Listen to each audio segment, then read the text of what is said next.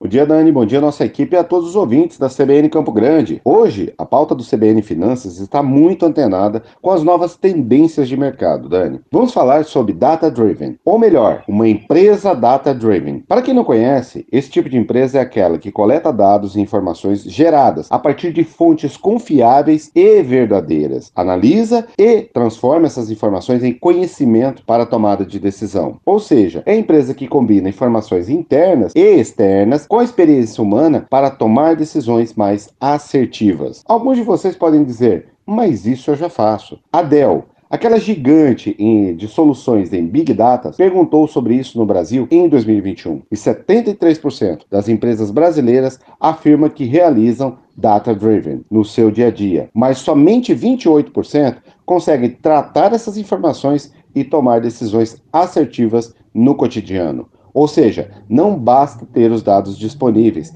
tem que saber tratá-los de forma a extrair o máximo de estratégias e ações a partir do melhor cenário. Mas não é somente para a tomada de decisão. Empresas data-driven monetizam suas informações através da utilização desses dados para obter benefício econômico quantificável. Isso inclui métodos como troca e venda de informações a terceiros, aquelas informações que não são estratégicas para o seu negócio, ou até mesmo a criação de um novo produto ou serviço com base nesses dados.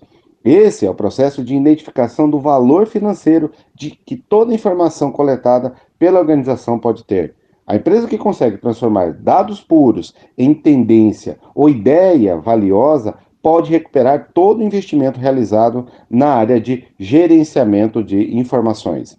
As vantagens de se monetizar dados, além de identificar uma nova fonte de receita, é possível reduzir custos, aumentar o engajamento da equipe e eliminar qualquer ineficiência. Compartilhando suas informações com clientes, fornecedores, parceiros ou com outras empresas com as quais não mantém relação direta, tanto clientes como parceiros poderão usar seus dados para fins de automação, extensão da base logística, distribuição adição de funcionalidades digitais aos produtos existentes, personalização ou até mesmo criação de plataformas digitais. Mas para que isso aconteça, o ideal é trabalhar com uma tecnologia que possibilite análise em tempo real e de alta velocidade. A ferramenta deve disponibilizar os recursos necessários para o gerenciamento de dados, sejam novos ou antigos, de maneira eficiente. A monetização de dados tem muitas vantagens para as empresas, mas também pode trazer sua parcela de desafios. Antes de mais nada, vale a pena lembrar que a venda e o intercâmbio de dados estão sujeitos a regulamentos, os quais a organização deve cumprir. Esse é o caso da Lei Geral de Proteção de Dados.